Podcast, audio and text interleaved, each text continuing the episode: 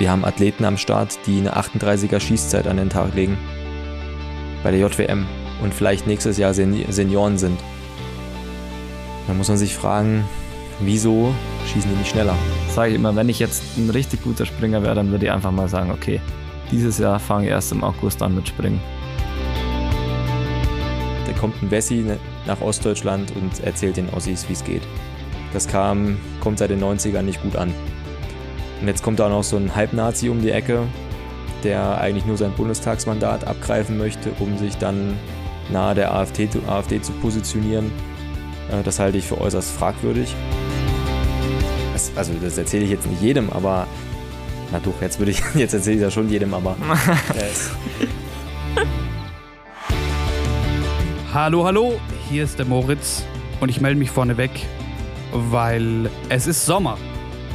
Aber im Wintersport-Sommer, es gibt doch wieder mehr so langsam, mit dem man sich beschäftigen kann, wenn man denn Wintersport-Fan ist. Und ich weiß, äh, viele von euch warten sehnlichst auf das Interview heute und generell vielleicht auch schon lange wieder mal auf einen bewaffneten Gast, also sprich jemanden aus dem Biathlon. Ähm, da könnt ihr mich wahrscheinlich schlecht brauchen jetzt vorneweg. Sehe ich vollkommen ein, aber es geht um Biathlon und zwar bevor es zu dem Gespräch mit Erik Lesser geht, haben wir noch was vorbereitet für euch. Besser gesagt die Coco. Ihr habt es vielleicht auf Instagram schon gesehen. Es war City Biathlon in Wiesbaden und die Coco war vor Ort und hat uns sehr spannende Einblicke hinter die Kulissen mitgebracht. Und da hören wir jetzt rein und danach geht es dann los mit unserem Gespräch mit Erik Lesser. Vielen Dank, viel Spaß und in dem Sinne bis gleich.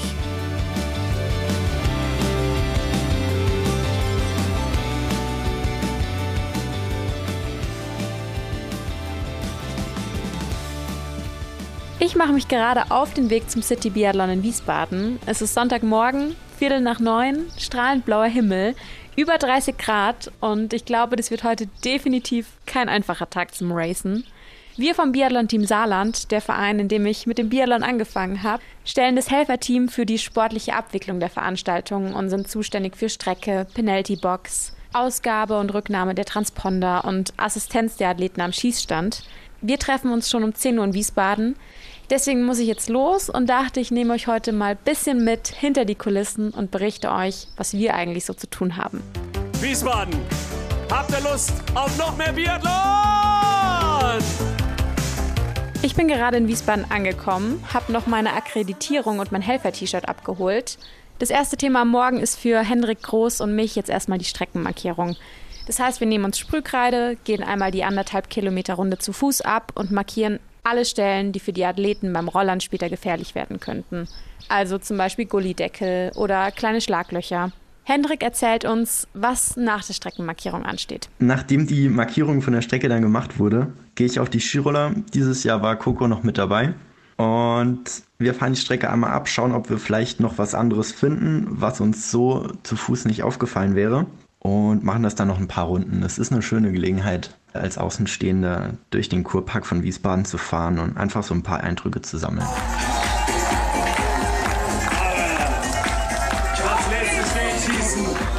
Der City Biathlon wird seit 2005 als Sommerevent mit internationaler Beteiligung von Weltklasse Biathletinnen und Biathleten ausgetragen.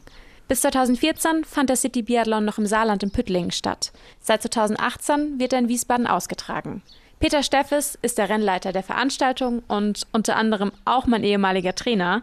Als Rennleiter ist er für den ganzen sportlichen Ablauf der Veranstaltung verantwortlich, also Streckenplanung und Sicherheit, Regelkonformität und Einhaltung der Sicherheitsmaßnahmen am Schießstand, Übereinstimmung der Wettkämpfe mit dem Regelwerk der IBU, Steuerung der Athleteninformation oder auch der präzisen Einhaltung des Zeitplanes, insbesondere während der Live-Schaltung mit dem ZDF.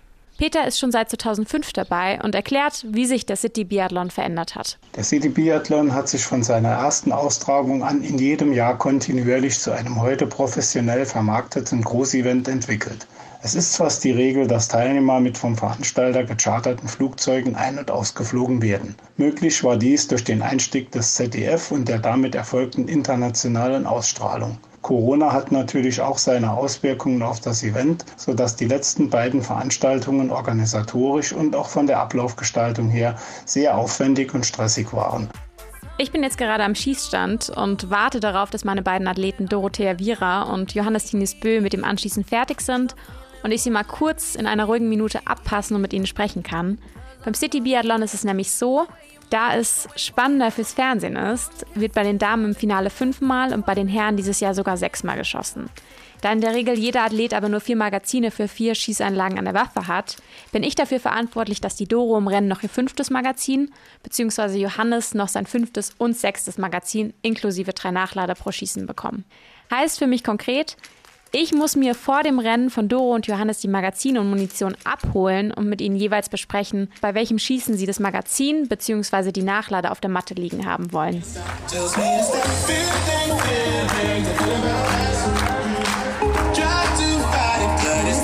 Endlich wieder Zuschauer. Das habe ich gestern die ganze Zeit gehört. Endlich wieder Zuschauer. Munition und Magazine von den Athleten zu bekommen, gestaltet sich je nach Sportler tatsächlich unterschiedlich schwierig.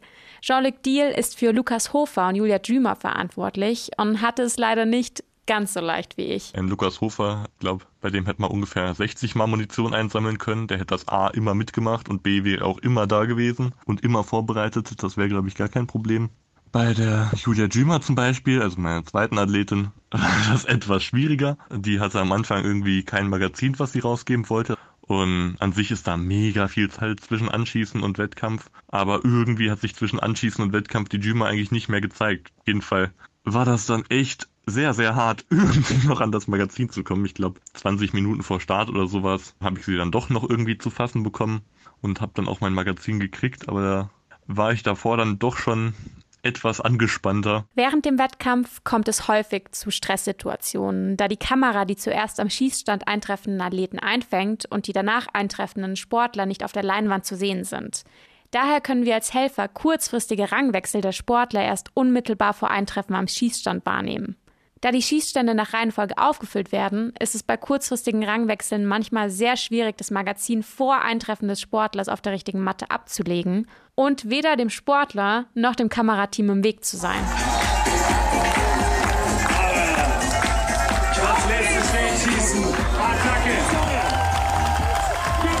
Das war's von mir aus Wiesbaden. Ich hoffe, ich konnte euch einen spannenden Einblick hinter die Kulissen vom City Biathlon geben.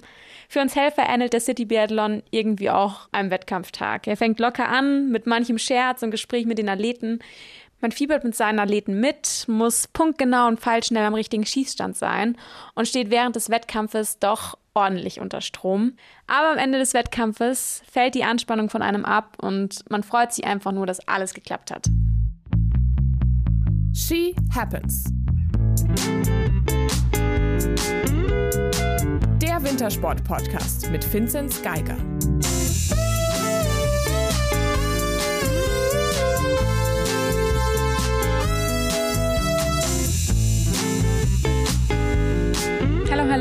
Und einen wunderschönen guten Abend wünsche ich euch allen oder auch schönen guten Morgen, guten Mittag, je nachdem, wann ihr uns natürlich anhört. Aber ich glaube, wir können heute doch mal wieder ganz transparent und offen zugeben, dass es bei uns doch schon ein bisschen später ist. Wir haben Sonntagabend, kurz nach acht. Ähm, ich glaube, so spät haben wir echt schon lang keine Folge mehr aufgezeichnet. Mein Name ist Corinna Horn und mir zugeschaltet aus München ist natürlich, as always, mein Kollege Moritz Batscheider. Hello. Und aus dem nicht so schönen Oberhof, Vincent Geiger. Hi. Heute ähm, haben wir einen Gast bei uns, ähm, den sich viele von euch schon sehr, sehr lange gewünscht haben. Und es freut mich echt sehr, dass er sich heute so spät abends noch die Zeit für uns genommen hat. Das ist nämlich wirklich nicht selbstverständlich. Hallo, Erik Lesser. Hallo, ich grüße. Erik, ich bin fast stinkig. ich hab's sagen, gemerkt. Kein Bock mehr nach der Begrüßung. Im nicht Gleich so Aufnahme Oberhof. abgebrochen. Gibt's doch nicht. Ja, aber ist doch so, oder? Also ich war echt schon oft in Oberhofen, das Wetter war eigentlich nie gut. Nie stimmt nicht, aber Ist jetzt ja nichts dazu. dieses Wochenende ist mal wieder nicht ganz so. Aber besser, wie es im Wetterbericht stand. Gab es auch noch nicht Und oft. genauso wie überall. ja. Aber für alle Menschen wie mich, die noch nie physisch in Oberhof waren, was ist vielleicht abseits von der Schanze oder so das Schönste in Oberhof? Jetzt du zuerst. Mm, das, ja, für mich, ja, eigentlich, also wir waren im Winter bei der Wärmvorbereitung hier. Da war es richtig kalt und es hat richtig, richtig viel Schnee gehabt. Da muss man sagen, da hat sich's von der schönsten Seite gezeigt. Da war es wirklich, also die Langlaufloipen waren dann wirklich traumhaft, muss man schon sagen. Da gebe ich dir recht. Also wenn Winter ist in Oberhof und die Strecken sind präpariert, dann kannst du auf dem Rennsteig, abseits vom Rennsteig, ziemlich viele Kilometer schruppen. Aber auch im Sommer ist das äh, Leben doch sehr lebenswert. Wir, also ich wohne ja in Oberhof äh, schon seit langer, langer Zeit und es ist ein kleiner Ort, aber man ist sehr schnell im Wald, man hat seine Ruhe und man hat trotzdem alles, was man irgendwo braucht. Ich sage es immer gerne. Wir haben einen Zahnarzt, einen Allgemeinmediziner, einen Supermarkt, einen Kindergarten, Grundschule, Gymnasium. Und das ist schon mal eine ziemlich äh, gute Ausgangsposition, um sich die richtige Infrastruktur rauszusuchen. Und natürlich unfassbar cooles Wetter. ähm, Erik, du bist jetzt gerade nicht in Oberhof, sondern in Obertiljach. Korrekt. Ähm, erzähl mal, wie geht's dir? Wie läuft's Training? Oh, da müsst ihr jetzt ganz schön ausholen. Nee, aber grundsätzlich geht's mir gut. Ja, ich bin jetzt gerade hier alleine in Obertiljach. Hab mich ein bisschen von der Mannschaft abgesondert, nicht weil ich mit den Jungs nicht klarkomme oder weil ich keinen Bock auf die habe, sondern weil ich dieses Jahr im Training ein bisschen selber was äh, verändert habe, umgestellt habe ähm, und bin jetzt eine Woche in Obertiljach. Habe auch ein bisschen Kontakt zu der norwegischen Mannschaft hier äh, finden dürfen äh, für eins, zwei Tage. Die sind zufälligerweise auch gerade hier. Dann habe ich ähm, gerade heute auch ein Testrennen mal mitgemacht und habe mir da ordentlich, habe ich mich ordentlich rasieren lassen von den Jungs. Ähm aber ich habe hier ganz entspannt mein Zeug gemacht. Äh, Jetzt in zwei Wochen steht auch bei uns die deutsche Meisterschaft an. Da will ich jetzt zwar nicht in Topform sein, aber zumindest möchte ich da auch konkurrenzfähig sein. Aber grundsätzlich Training äh, läuft ganz gut und ich bin zumindest motivierter als noch äh, letztes Jahr. Da hatte ich ein bisschen äh, Schwierigkeiten, äh, mich im Sommer und im Herbst dann motiviert zu halten, weil da doch ich ja einige Probleme hatte im Training. Aber da tun sich ja gleich äh, wahrscheinlich ganz viele Themen auf aus dem, was du sagst. Aber was mich interessiert, ähm, was bedeutet denn das für dich, wenn du nicht mit der Mannschaft trainierst, sondern selber so einen so Trip machst? Also was ist das dann für dich für ein Orga-Aufwand? Eigentlich ziemlich gering. Äh, ich habe das Hotel angefragt, ob sie, Zeit, ob sie Platz für mich haben, äh, Vollpension gebucht. Der Schießstand und die Strecke hier ist auch schnell gebucht. Und dann mache ich mir Gedanken, was ich im Training machen kann. Und dann komme ich her und bin einfach da und fange an, mein Training zu machen. Das ist jetzt äh, kein, kein Riesenaufwand. Ich bin auch durchgeimpft und musste jetzt auch nicht für die Anreise irgendwelche Corona-Tests äh, vorlegen und bin einfach angereist, Taschen ausgepackt und ab zum Training. Wirklich sehr easy. Ganz alleine dann oder hast du jemand mitgenommen, irgendwie Family oder so? Nicht, oder? Ganz easy. Ganz easy, völlig alleine, äh, weil meine Lebensgefährtin auch zu Hause arbeiten muss muss man auch mal ein bisschen beachten, ähm, wenn man da auch mit Kind zu Hause, kriegt man das so einfach hin, wenn das auch alle mitfahren können oder ist es vielleicht die, die Phase, wo auch der Lebensgefährt oder die Lebensgefährtin äh, beruflich was zu tun hat, dann passt eben sowas leider dann eben nicht. Aber wir haben einen großen Urlaub im September geplant. Das ist doch auch was. Ähm, du hast jetzt schon das Thema Deutsche Meisterschaft angesprochen. Ähm, die Deutsche ist ja dieses Jahr keine Quali fürs Weltcup-Team, wie üblich. Ähm, was hat denn die Deutsche dann für dich für einen Stellenwert? Das ist auf alle Fälle die erste grundsätzliche Überprüfung. Wie ist das Training bis jetzt äh, so verlaufen? Habe ich bis jetzt vernünftig gearbeitet oder gibt es irgendwie noch, also klar, es gibt immer noch was zu tun, definitiv. Aber bin ich jetzt da, wo ich ungefähr sein möchte? Klar, muss man jetzt äh, mal das Schießen und das Laufen unterschiedlich betrachten. Es gibt vielleicht ein paar Krankheiten, die vorher aufgetreten sind oder Verletzungen bei jedem Einzelnen. Es hilft aber auch, das Jahr so ein bisschen zu trennen, dass man nicht immer nur in der Vorbereitung hängt und dann irgendwann im November, Dezember zu den Wettkämpfen fährt, sondern man hat dann nochmal so einen, ja, so einen gewissen Aufbau hin zu einem Wettkampf. Man, der ist dann bei uns Anfang September der passt eigentlich auch soweit ganz okay rein. Für mich könnte er gerne ein bisschen früher sein. Und dann hat man mal so den, den ersten Step in der Vorbereitung gemacht. Man hat mal kurz auch ein paar Wochen vorher angefangen, seinen Körper mehr zu fordern, äh, schnellere Intervall, Intervalle zu fahren, sich auch mal richtig auszubelasten und aus ja, dem besseren, aus der besseren Form nochmal kurz Pause machen und dann diese Superkompensation ha, äh, nutzen, um dann ja in einer stärkeren Form die neue Vorbereitung anzufangen. Also ich will sie sagen, sie ist un, also sie ist schon unwichtig für mich, die deutsche Meisterschaft. Geht eher für die, um die Rennen an sich. Einfach Rennen zu haben und mal zu gucken und vorher diese Vorbereitung zu haben. Das ist für mich wichtig. Aber was dann, ob dann ein Titel dabei rauskommt, das ist eher völlig irrelevant für mich. Aber was so ein Wettkampf angeht, der den Sommer ein bisschen trennt und dann vielleicht ein bisschen aus der langen Vorbereitung auch mal rausnimmt und eine andere Situation schafft, äh, da kommen wir auch nochmal kurz zurück in deine Heimat von Obertille nach Oberhof, wo der Finz ja gerade ist. Hast du ja gerade, Finz, mit dem Sommer Grand Prix. Erik, hast du irgendwas mitbekommen, hast verfolgt, was da zu Hause abgeht? Absolut gar nicht. Ich bin gerade Okay. voll in Formel 1 Bundesliga-Fieber, wo Älter und Deutschland-Tour. Ja. Okay, dann zwei Sachen. Bitte keine, bitte keine. Formel 1 Spoiler. Bitte keine Formel 1 Spoiler, ich muss nachher noch gucken. Und zum anderen ähm, passt insofern, ich muss, äh, ich konnte leider auch nichts gucken. Ich habe äh, gearbeitet und habe dann gesehen, kurz vor der Aufzeichnung, der Finzi wurde Zweiter heute. Gratulation. Danke. Glückwunsch. Ja, Aber zu diesem Thema, ähm, es ist ja, ihr habt ja auch eine deutsche Meisterschaft natürlich, aber was, weil so konkret haben wir auch noch nicht drüber gesprochen, was hat dieser Sommer Grand Prix für, für dich oder für euch an Stellenwert? ja generell hat es für mich eigentlich keinen keinen so großen Stellenwert. Es ist eigentlich hauptsächlich so ein Springen, eine Üb- Überprüfung. Ähm, also man sieht halt dann wieder die aus den anderen Nationen und dann weiß man halt, äh, wo man steht im Vergleich zu den Österreichern oder zu anderen guten, guten Springern, aber generell ist das eher so aus dem Training raus und ich bin da, normalerweise schneide ich da immer nicht ganz so gut ab, aber irgendwie dieses Mal habe ich es ganz gut hinbekommen. Und bist du zufrieden mit der, mit der Sprungform? Ja, also in Oberhof hier auf der Großen habe ich schon eigentlich immer so meine Problemchen. Da, also vor zwei Jahren beim Sommer Grand Prix hier war ich, glaube, weiß nicht, 40. oder so nach dem Springen und heute Sechster. Also kann ich sehr zufrieden sein, auch wenn es natürlich immer noch nicht perfekt war. Aber ich glaube, das wird nicht so schnell kommen, dass ich mal sage, dass ein Sprung richtig perfekt war. Optimistisch wie immer.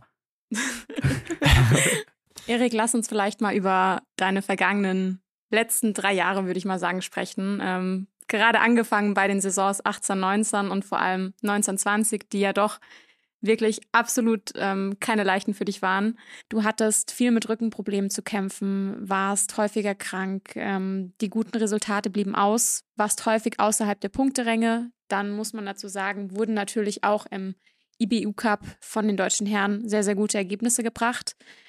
Auf einmal wirst du ausgetauscht, bist nicht mehr fester Bestandteil des Weltcup-Teams gewesen, läufst im IBU Cup und musst auf einmal irgendwie drum kämpfen, wieder fester Bestandteil im Weltcup zu sein.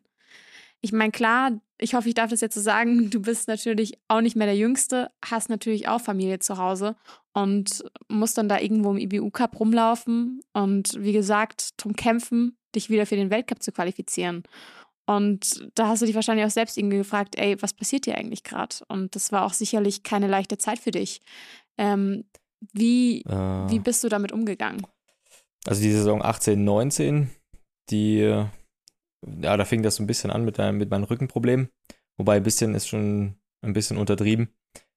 Denn äh, ich hatte gerade zum zweiten Weltcup in Hochfilzen wirklich arge Probleme gehabt. Äh, bin im Verfolger eigentlich in, ab Runde 3 nur noch rumgekrochen, habe auch im Stehend äh, nicht so richtig den Fokus gefunden in meinem Anschlag und habe dann aber trotzdem irgendwie mit den Ärzten zusammen eine Lösung gefunden, die mir zumindest zu den Rennen selber ein bisschen Abhilfe geschafft haben. Da hatte ich glücklicherweise einen Arzt in Arnstadt, der äh, da keine Angst hatte, mir die richtigen Spritzen an die richtigen Stellen zu, spritzen, äh, zu, zu, zu setzen. Und da konnte ich zumindest weite Teile der Saison ganz vernünftig über die Bühne bekommen und war auch in der zur WM in Östersund ein fester Bestandteil und habe da eigentlich auch relativ okaye äh, Leistung gezeigt. Dass es natürlich in der Saison 1920 äh, genauso beschissen an, weiterging, wie es aufgehört hatte. Äh, nicht nur der Rücken äh, hat nicht aufgehört, sondern auch mein Schlüsselbeinbruch im Juli kam noch dazu, wo ich auch keine Erfahrung hatte, wie es denn ist, wenn mal wirklich nichts geht über sechs, sieben Wochen. Da saß ich zwar relativ frühzeitig wieder auf der Rolle, aber Fahrradfahren, davon wirst du nicht fit auf dem Skiroller und nicht auf dem Ski. Das ist leider nicht, ver nicht vergleichbar. Und ich war immer noch guter, guter Dinge. dass ich irgendwie äh, mich in die Saison reinfinde, dass ich meine Power bekomme, weil eigentlich auch die Trainingsleistungen soweit gestimmt haben. Aber da kommt meistens natürlich auch mal wieder eins zum anderen. Und, und dann kommst in so einen kleinen Abwärtsstrudel, Abwärtsstrudel von Ergebnissen, Abwärtsstrudel von natürlich auch ähm, den Ansprüchen selber und dann auch die Entscheidung, die man da trifft. Und wenn man anfängt, als eigentlich erfahrener Athlet zu sagen, ja, jetzt müsste ich mal jetzt äh, was, äh, was bringen, jetzt bin ich aber so ein bisschen krank, ach komm, ich laufe jetzt trotzdem, dann äh, muss man sich am Ende nicht beschweren, dass man da richtig auf die Mütze kriegt. Was mir aber einfach geholfen hat, der, der Background natürlich zu Hause. Ähm, der Vorteil, dass mein Heimtrainer auch gleichzeitig mein Bundestrainer ist, war zum einen negativ, aber zum anderen auch positiv, weil ich mit ihm relativ offen gesprochen habe. Ich habe ihm auch gesagt, pass auf, wenn ich ausgetauscht werden muss, äh, dann sehe ich das auch völlig ein. Hier geht es nach Leistung, nicht nach Namen und das, was mal vor fünf Jahren passierte, sondern wenn da jemand Besseres da ist, dann bin ich auch bereit, äh, zurückzugehen. Nur dann lass uns bitte vorher einen genauen Plan machen, wann ich wieder die Möglichkeit hätte, im Weltcup mit dabei zu sein. Und das haben wir vorher gemacht. Ähm, und ich bin auch nach, also immer der Meinung, immer Leistung geht vor. Wenn du keine Leistung bringst, dann ist dein Name, kann der Name noch so groß sein, dann hast du trotzdem in so einer Mannschaft nichts zu suchen. Und mit so einer, mit so einer Einstellung bin ich dann auch weiter in die Wettkämpfe reingegangen und wollte mich natürlich auch im EBU Cup zeigen. Habe die Aufgabe auch versucht, männlich zu nehmen, äh, da auch irgendwo die, die Chance zu nutzen, wieder mal normale Wettkämpfe zu zeigen. Und das ist mir eigentlich, glaube ich, auch ganz gut gelungen. Auch wenn natürlich im Nachhinein die, äh, die WM in Antolz mehr als glücklich verlaufen ist. Also, dass die so ausgeht, das hätte ich mir nicht erträumen können. Und ich kann mich heute noch erinnern, als wir, als die Staffel lief und äh, Benny auf der 4 gelaufen ist, äh, da stand ich im, im Mixed-Bereich zusammen mit dem Physio und ich habe mir gedacht, das kann einfach nicht wahr sein. Also besser hätte ich mir nicht erträumen können, nach dem, all dem Quatsch, der mir da in der Saison passiert ist. Aber was ziehst du aus dieser, also weil wir haben jetzt schon auch, das, schon jetzt auch über einen relativ langen Zeitraum jetzt äh, hier mal kurz in, in einer Frage-Antwort gesprochen, so drei Jahre. Ähm, ist ja ein ganz schöner Prozess auch. Und wie du, wie du sagst, eigentlich, ähm, es versetzt einen vielleicht in Situationen, wo man eigentlich denkt, okay, als erfahrener Athlet vielleicht gewisse Sachen, die, die macht man vielleicht auch nicht mehr, aber man kommt doch trotzdem in die Situation. Ähm, was zieht man dann da draus, wenn man so lange ähm, nochmal so zu so einem, in Anführungszeichen, späten Zeitpunkt seiner Karriere so einen Prozess durchmacht? Hm. Eigentlich wollte ich mir sowas immer ersparen. Äh, auch verständlich. ich habe auch, ich habe auch das ganz klar kommuniziert, wenn das in der zur WM Antolz nichts wird, ähm, dann muss ich natürlich ganz klar mich wieder qualifizieren für die nächste Saison. Jetzt die letzte, die äh, durchgeführt wurde. Und wenn ich da nicht dabei bin, dann war es das für mich. Ähm, dann habe ich jetzt auch keine, keine Lust, da irgendwie der Fahrstuhlfahrer zu sein, nur um weiterhin Sport zu machen. Also da habe ich auch vor ja, drei, zwei, drei Jahren die, die Weichen gestellt mit der Bundeswehr, bin ich Berufssoldat geworden, ähm, Ausblick auf den Trainerberuf. Und da bin ich natürlich auch ein bisschen entspannter, was die Entscheidungen ähm, anbetrifft. Da muss ich jetzt mich nicht an irgendwelchen Strohhalmen festhalten. Ja, ich Mensch, ich war doch mal so gut oder ich war mal gut. Ich war mal in der Lage, in der Staffel ähm, aufs Podest zu laufen. Den, den, solche Gedanken muss ich nicht haben, sondern ich weiß, okay, wenn es reicht, bin ich dabei und wenn ich nicht mehr mit dabei bin, dann brauche ich mir den Quatsch auch nicht geben. Dafür bin ich lang genug dabei. Hab viel erreicht, hab zu Hause Familie und dann kann ich auch zu Hause mein Zeug machen und muss mich da jetzt nicht irgendwie weiterhin rumquälen. Und das hat mir schon auch geholfen, diesen zu wissen, dass ich auch direkt eine Lösung habe für die Zeit nach dem Sport. Dass ich da nicht so verkrampft an irgendeinem Wunsch hänge, dass ich nach Peking komme, 22, und da irgendwie äh, um die Medaillen kämpfe. Das hat mich schon ähm, auch geerdet, zurückgeholt und hat mich eher in meine, einfach, ja, man sagt mal, in meinen Stärken arbeiten. Nee, ist auch Quatsch. Ich habe einfach versucht, mein Training durchzuführen, mir Gedanken gemacht, was kann, was kann ich jetzt in der Situation äh, machen. Das ist trainieren, versuchen, ein gutes Gefühl wieder zu bekommen, äh, ein guter Biathlet zu sein. Und das hat glücklicherweise funktioniert. Aber diese, diese Mentality, die sprichst du immer wieder an ähm, und wie du selber sagst, hat ja auch viel Positives. Ähm, du hast quasi andere, andere große Themen in deinem Leben, wie Papa sein zum Beispiel und beruflich auch, auch äh, Gedanken und so weiter. Also was sehr Positives, aber kann das auch was, was Negatives haben, weil man, wie du sagst, so, okay, wenn nicht, wenn es jetzt nicht sein soll, dann muss ich mir den Quatsch nicht geben, dass man vielleicht auch äh, tendiert, ein bisschen Ambitionen zu verlieren oder so?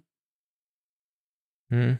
Stimmt, das könnte tatsächlich, tatsächlich der Fall sein, dass man sich dann vielleicht auch zu sehr schon darauf, ja, oder dass man ein paar Gedanken zu viel abseits des Sports hat. Okay, ja. Das versuche ich aber ganz klar zu, ganz klar zu trennen. Also mein Trainingsplan sieht vor, dass ich Montag, Dienstag, Donnerstag, Freitag zweimal trainiere. Mittwoch, Nachmittag habe ich frei. Samstag eine Trainingseinheit und dann ist das, ist der Rest Wochenende. Und wenn ich aber trainiere, dann ist das für mich Arbeit.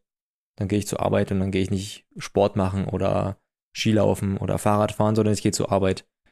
Und die Trennung hilft mir dann schon auch direkt zu sagen, jetzt Fokus Arbeit, Fokus Trainieren, Fokus auf Leistung. Und wenn das nicht mehr ist, dann ist auch sofort Schalter umlegen, Fokus auf die Familie und Zeit mit der Familie verbringen. Und das hilft mir ganz gut, das zu verhindern, dass ich zu sehr äh, vielleicht den Gedanken schon an die Zeit danach oder nebendran hätte.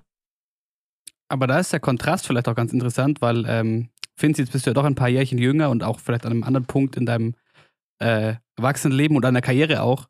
Aber ist es für dich auch so, also wenn dein, dein Trainingsplan, ist das für dich klar differenziert Arbeit? Ähm, ich glaube, das sind immer, bei mir ist das nicht ganz so krass, sondern äh, die, es gibt viele Einheiten, wo es dann wirklich so ist, dass man es einfach quasi wirklich Arbeit hat, aber dann gibt es natürlich, wenn ich jetzt auf dem Fahrrad unterwegs bin oder so, dann mache ich das schon auch oft mit irgendwelchen Kumpels oder manchmal, wenn es eine lockere Einheit ist, gehe ich mit meiner Freundin, aber es ist, glaube ich, auch ein bisschen was anderes, wie jetzt, äh, wenn man Family hat oder ein Kind hat.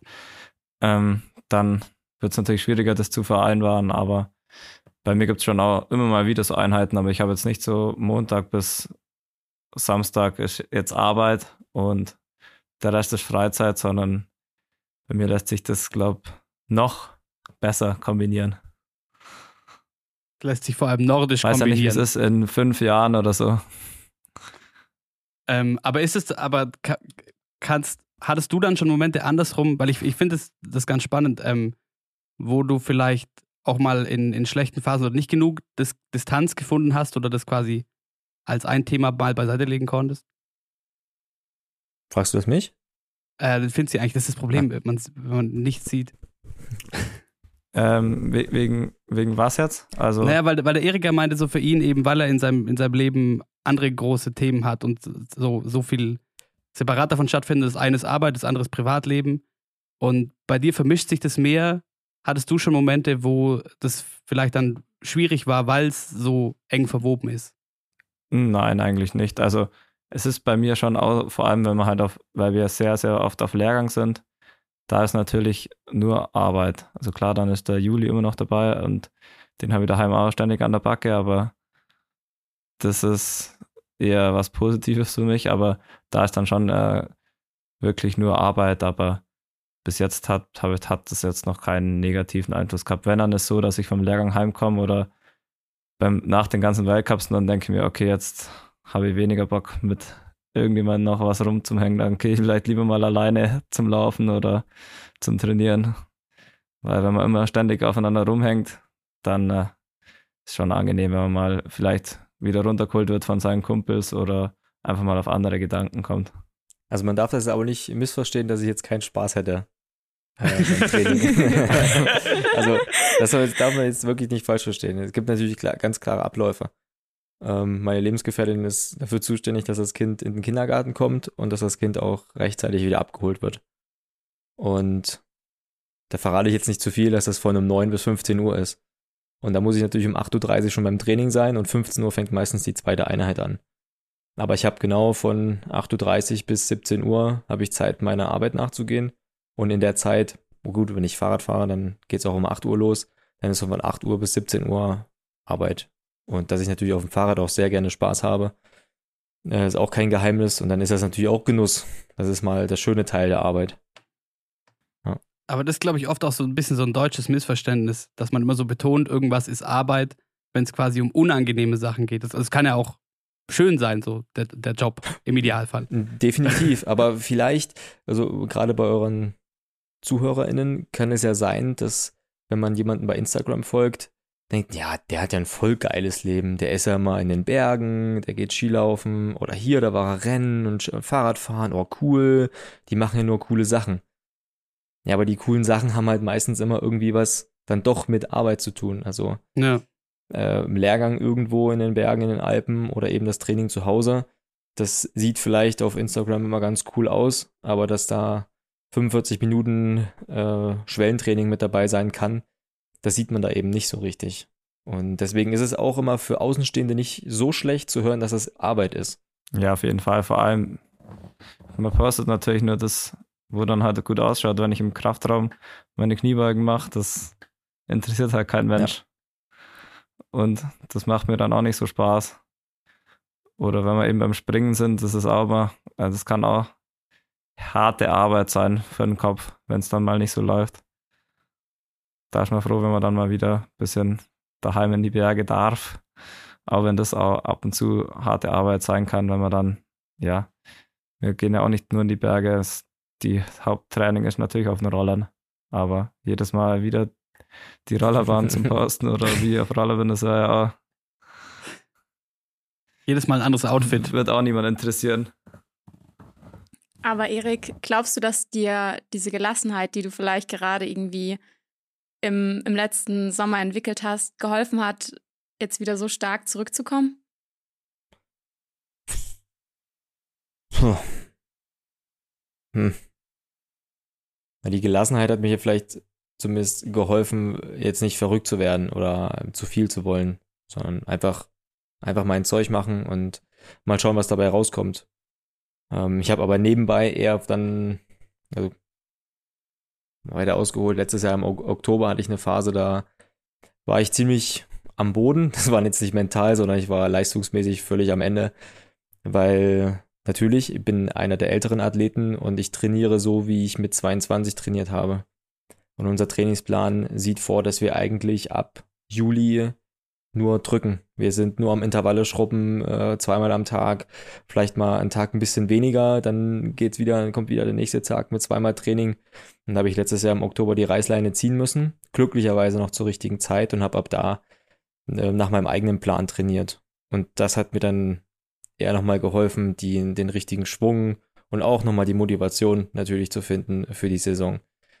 Ähm, glücklicherweise ist alles aufgegangen, aber auch da, letzte Saison war ich, bin ich vielleicht mit dem Podestplatz eingestiegen und hätte mir einen, ja, zumindest einen Podest irgendwo nochmal sichern können, wenn es am Skistand ein bisschen besser gelaufen wäre, aber trotz alledem bin ich auch mit dem Ergebnis aus der letzten Saison nicht zufrieden. Also Platz 16 in der Gesamtwertung äh, sieht nach der vorletzten Saison ganz gut aus, aber das ist nicht das, wo ich, das ist, das ist nicht das Ergebnis, wofür ich meine Familie alleine lasse, wenn ich unterwegs bin. Also da mein Anspruch ist Top 10 und ich könnte auch jeden Sprint wieder kotzen, wenn ich ins Ziel komme und krieg wieder 50 Sekunden vom schnellsten Läufer. Das ist, das ist eine Sache, die ich einfach nicht begreife, wieso ich wieder 50 Sekunden gefressen habe ähm, und da absolut keine Chance habe. Selbst wenn ich null, selbst wenn ich null schießen würde, wäre ich weit weg vom Podium. Das sind so Sachen, äh, die machen mich schon fuchsig und die haben mich natürlich dazu getrieben, dass ich dieses Jahr noch mal ein bisschen versucht habe, was anders zu machen. Und was machst du dann jetzt konkret anders? Ähm, ich versuche jetzt nicht mehr jeden Tag Vollgas zu ballern. Ich habe mir so ein bisschen Gedanken gemacht, was Trainingsperiodisierung anbetrifft, was ähm, Blocktraining betrifft. Da habe ich mir ein paar Studien aus Norwegen angeschaut. Ich habe äh, mal mit einem schwedischen Trainer gesprochen, wie die das ähm, so handeln, weil man da auch bei Instagram so ein bisschen was sieht, wie die Trainingsstruktur aussieht. Bei den Italienern habe ich mal kurz ein bisschen reingefragt, wie die das machen. Und im Großen und Ganzen kann ich sagen, ich mache drei Wochen Training, eine Woche reduziert und in der reduzierten Woche mache ich circa 50 Prozent des durchschnittlichen Umfangs, also der durchschnittlichen Stundenzeit der letzten drei Wochen. Und dann trainiere ich wieder drei Wochen, eine Woche reduziert und immer so weiter. Natürlich verschiebt sich das so ein bisschen mit den Lehrgängen. Ja, das passt nicht immer ganz hundertprozentig. Äh, aber in den Blöcken sucht man sich so zwei Schwerpunkte raus, an denen man arbeiten möchte. Und das tut mir bis jetzt ganz gut. Denn dann kann ich in den Blöcken selber, kann ich so ein bisschen noch unser altes Training fahren, wo man, wo wir viele Intervalle fahren. kann ich auch alles mitmachen, weil ich danach eine reduzierte Phase habe, wo ich mich wieder, wo ich mich wieder erholen kann. Das hatte ich die letzten ein, zwei Jahre nicht mehr, weil da ging es nur noch Gebolze, bam, bam, jeden Tag nochmal drauf, nochmal auf die Fresse, was, dir tut's weh? Ja, geil, nochmal drauf und nochmal auf die Fresse, bis halt irgendwann gar nichts mehr geht. Da haben wir es wieder übrigens davon, oder? Äh, Coco und Finzi, dieses, äh, dieser auch wieder ein krasser Kontrast. Ähm, weil, äh, Finzi, ich glaube, das ist, ist äh, kennst du so nicht. Nee, das kann ich nicht. Also, wir trainieren ja ganz, ganz wenig nur ähm, intensiv.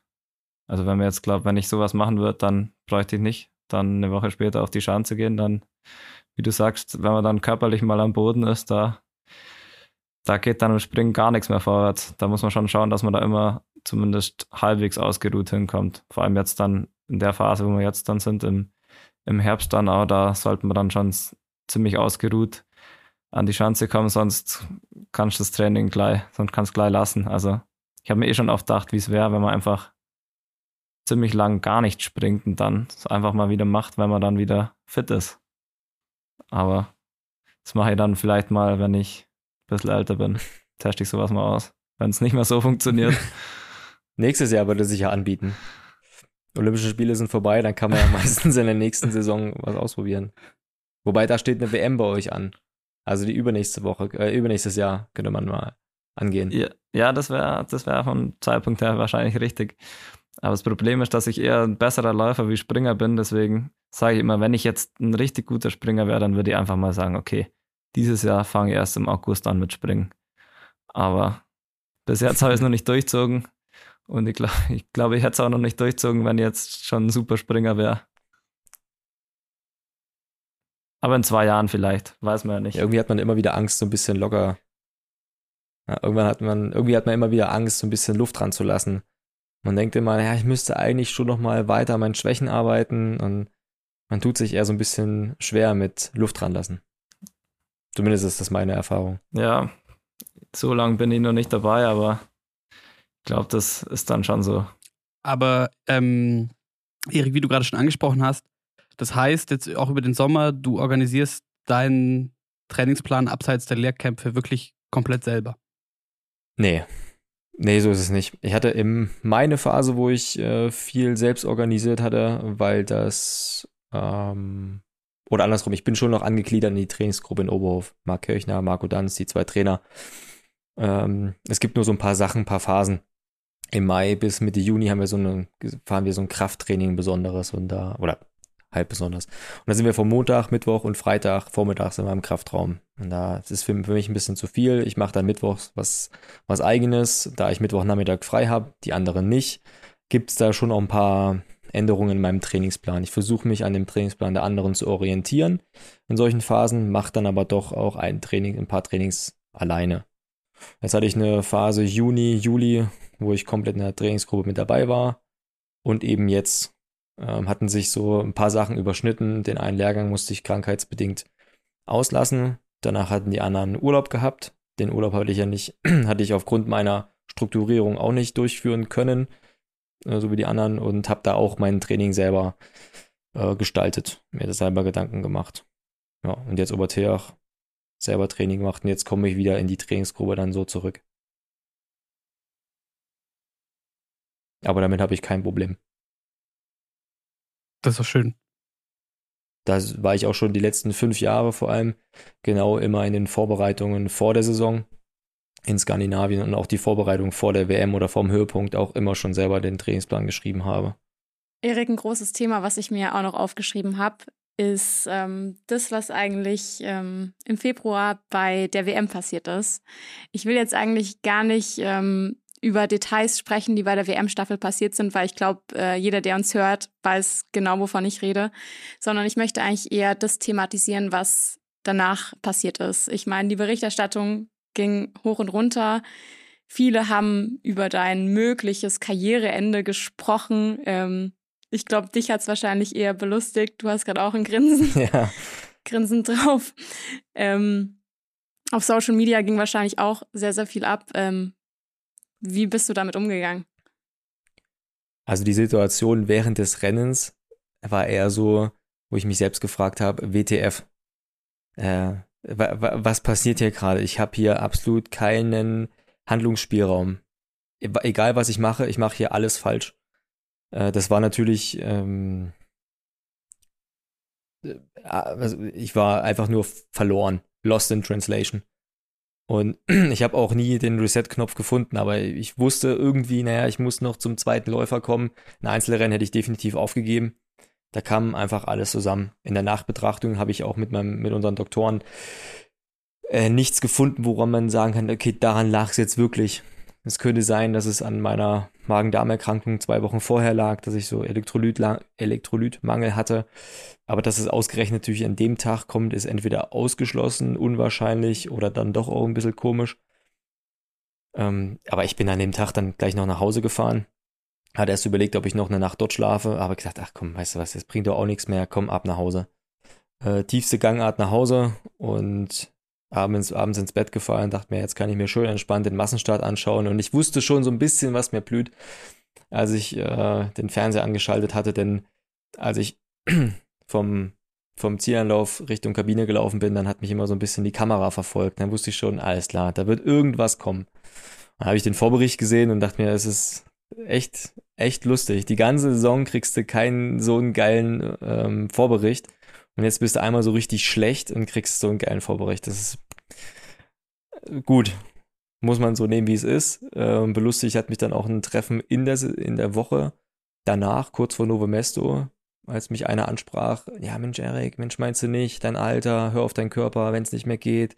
Denk an dein Herz. Und ja, pff, Leute, was, was glaubt ihr denn eigentlich? Also, also ich mache mir schon auch meine Gedanken, aber ja, und ich habe einfach mein Training versucht, dann wieder normal, zu normalisieren und habe über die Trainings auch wieder das Selbstvertrauen gefunden. Und da bin ich echt wirklich, wirklich, wirklich sehr entspannt rangegangen, weil ich A, keine, keinen Grund dafür gefunden habe, warum ich so krachen gegangen bin. Ich habe dann einfach nur gedacht, naja, gut, ein Totalausfall kann man schon auch mal haben. Das ist schon, sollte jetzt nicht normal sein, aber Menschen sind fehlbar. Gut, muss man jetzt abhaken und jetzt geht das Training weiter. Pause gemacht, zwei, drei Tage und dann normal das schöne Oberhofer Winterwetter mit perfekten Spuren ausgenutzt und Form gesucht. Jetzt wissen wir, woran es gelegen hat. Man muss halt auch einfach sagen, ähm, ich finde, es ist super schwer, jemandem zu erklären, der noch nie Leistungssport gemacht hat oder der relativ wenig Ahnung davon hat, ähm, was da eigentlich passiert ist.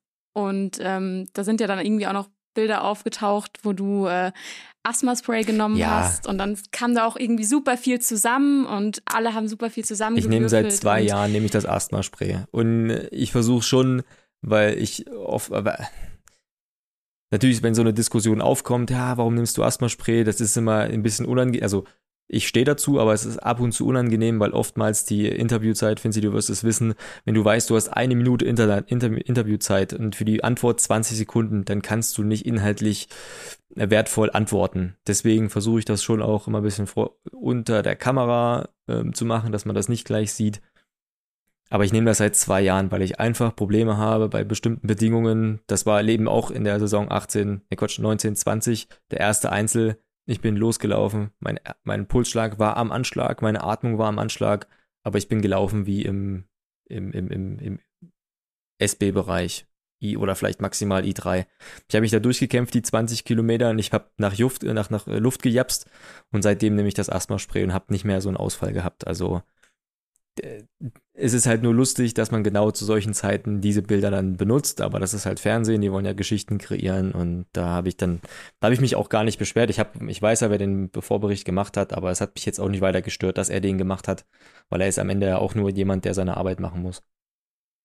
Stresst dich das, dass es so viel Medienrummel ist und gefühlt die, es immer noch mehr Aufmerksamkeit wird? Nee, das stört mich, stört mich eigentlich gar nicht weil man sich, ja, wir haben zwar viel Medien auf. Das ist eine doofe Frage an jemanden, der einen Podcast hat. Nein, wir haben, natürlich haben wir viel Medienaufkommen, aber die, die, Medienarbeit lässt sich, hält sich wirklich in Grenzen, weil wir haben A, Arndt Pfeiffer, Denise Herrmann und Franzi Preuß. Und darauf, also das sind die meisten, das sind diejenigen, die die meisten Fragen abbekommen. Und dann ist meine Zeit, die ich bei der im Pressekonferenz oder so abhalten muss oder irgendwie online eine Fragerunde habe, hält sich wirklich, wirklich in Grenzen. Ja, aber ich muss sagen, worauf ich eigentlich vorhin hinaus wollte, ist eigentlich ähm, so gerade bei Misserfolgen ähm, geht halt die Berichterstattung irgendwie nochmal höher, nochmal krasser, als wenn ihr jetzt wahrscheinlich irgendwie eine Medaille geholt hättet. Ich meine, Finzi, bei dir war das ja irgendwie den Winter auch nicht anders bei euch im Team, ähm, wo es in Oberstdorf ja auch nicht so gut lief. Ja, ja, es waren halt für uns, die letzten Jahre waren halt schon wirklich, ja, es, es wird wahrscheinlich nie wieder so werden, wie es war, weil es geht ja eigentlich gar nicht so viele Medaillen, so viele Medaillen, wie der Hermann abgeräumt hat kann man einfach eigentlich nicht mehr abräumen. Und deswegen war es halt dann, das war klar, dass irgendwann mal eine WM kommt, wo dann keine Einzelmedaille dabei ist oder keine, keine goldene. Und es war halt dieses Jahr so ich denke, da kam halt alles zusammen und dann wird natürlich, da kriegt man dann mehr Medien, also bei uns ist immer so, wenn die Leistung nicht stimmt, kriegt man das mediale Interesse, weil es wird immer so gesagt, ja, die Kombinierer, die gewinnen doch sowieso. Und wenn dann halt mal keiner auf dem Podest ist, dann geht es immer los. Äh, Kombinierer versagen oder sowas. Und dann muss man sich die Fragen anhören, aber ja, ich kann damit leben. Besser wie gar kein mediales Interesse. Any press is a good press. Das stimmt vielleicht. Ja. alles, alles mitnehmen, was geht. Aber, ähm, Erik, jetzt du zum Beispiel, machst du dir Gedanken, ob man da, also in, in einer Rolle, wie du sie hast, als jemand, der schon auch ähm, immer zu vielen Themen äh, auch was zu sagen hat, auch, auch öffentlich, inwiefern man da vielleicht äh, sowas, sowas vielleicht doch auch selber Einfluss drauf hat. Ich denke jetzt zum Beispiel gerade ein Thema, über das wir auch noch sprechen wollten, ähm, der deutsche Biathlon und sein, und sein Nachwuchs, die nächste Generation. Ähm, und da hast du ja auch gesagt, ja, über, über die letzte Saison, da mussten dann öfter die Alten die Eisen aus dem Feuer holen und so. Machst du dir da Gedanken, ob man quasi, ob man jetzt irgendwie vorsichtiger sein muss, ob man irgendwas befeuert oder so? Ja, gut, die, die Frage nach dem Nachwuchs kam eher nicht aus dem Team, sondern eher medial. Wie sieht es denn da aus und gibt es denn da was? Viele Fans fragen sich natürlich auch bei Instagram die Kommentare, Facebook die Kommentare, wenn man da was sieht dann heißt es immer bei Misserfolg der Alten, dann müssen doch die neuen, äh, die, die Jungen, die Nachwuchssportler müssen doch kommen, dann hat man welche, dann können die nix oder wie auch immer. Das kam irgendwie von außen ins Team rein. Wir haben nur selber intern festgestellt, Mensch, was ist denn da eigentlich los? Diejenigen, die die letzten Podestplätze eingefahren haben, waren immer die Älteren. Und die Jüngeren haben irgendwie federn lassen. Philipp Horn hat letztes Jahr auch eine schlechte Saison erwischt, hat auch viel, mh, mm, ja, an sich rumprobiert und hat irgendwo Probleme auch selbst kreiert. Äh, aber wir schaffen es einfach nicht, die Nachwuchssportler, die wir haben, an die Hand zu nehmen. Also die Funk Trainer oder der ganze deutsche Skiverband, ähm, die dafür verantwortlich sind, schaffen es nicht, die Sportler an die Hand zu nehmen und denen das Handwerk richtig zu lernen und als fertige Athleten zum Weltcup zu kommen. Es ist meist noch so, dass unsere Jüngeren zum Weltcup kommen und dann noch ausgebildet werden müssen. Und das schaffen eben die Norweger zum Beispiel anders. Da ist es egal, ob die den ersten oder den zweiten aus dem EBU Cup nach oben holen. Der kann, der kommt und kann sofort abliefern. Und das ist leider bei uns nicht der Fall. Und da muss man sich hinterfragen, was ist da schiefgelaufen. Und ich glaube nicht, dass es an der fehlenden Qualität liegt, sondern es fehlt einfach an der fehlenden korrekten Ausbildung. Ja, weil das ist was.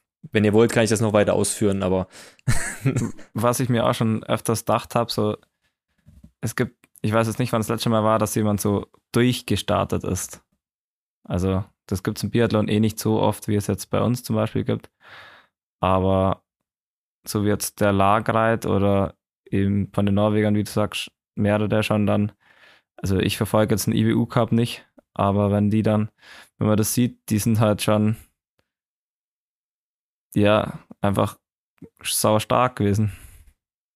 Aber wenn du es, also weil du es schon, schon so nicht anbietest, dann, dann gehen wir doch da, da gerne ins Detail. Ähm, also ist es so, dass, dass die Norweger einfach und vielleicht auch die Franzosen, die Schweden irgendwie auf einen Schlag was radikal besser machen, was man verpennt hat, oder läuft irgendwas? Moment, die Schweden, falsch? die Schweden dürfen wir jetzt hier nicht mit aufzählen, weil die haben zwei gute und okay. der Rest ist auch mal so, mal so.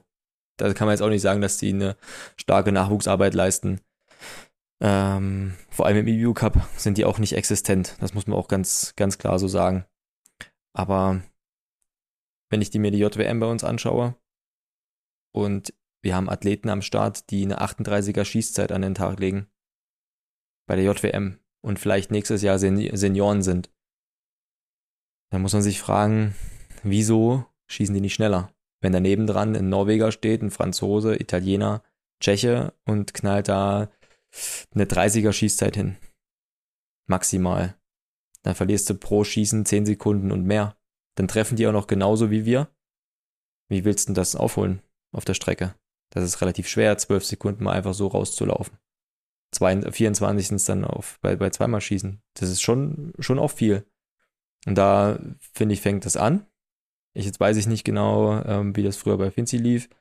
Als ich in der Schule war, hieß es immer, ja, du musst richtig arbeiten und knallhart, du musst dann in die Bundeswehrbehörde, du brauchst, da musst du im Kader sein und nochmal im Kader sein, damit du in der Bundeswehr bleibst und Kader sein und Kader sein. Wir haben relativ früh immer diesen Leistungsgedanken, immer auch diesen Leistungsdruck, den, glaube ich, andere, vor allem Paradebeispiel die Norweger eben nicht haben. Die haben den einfach einen ganz normalen Aufbau und wenn die dann älter werden, ein gewisses Alter erreichen, dann fangen die an, professionell daran zu arbeiten und dann haben die nochmal so einen Push.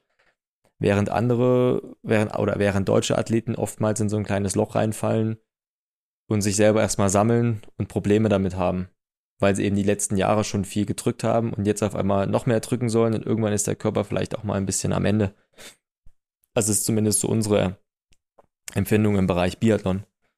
Und ich finde auch die, die strukturelle Arbeit zwischen Juniorenbereich, B-Kader und A-Kader, da ist auch keine, keine Linie zu sehen. Da arbeitet jeder Bereich immer so ein bisschen anders.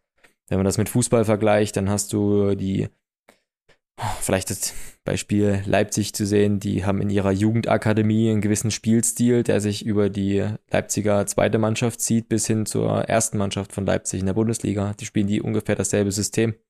Das kann man von uns nicht behaupten.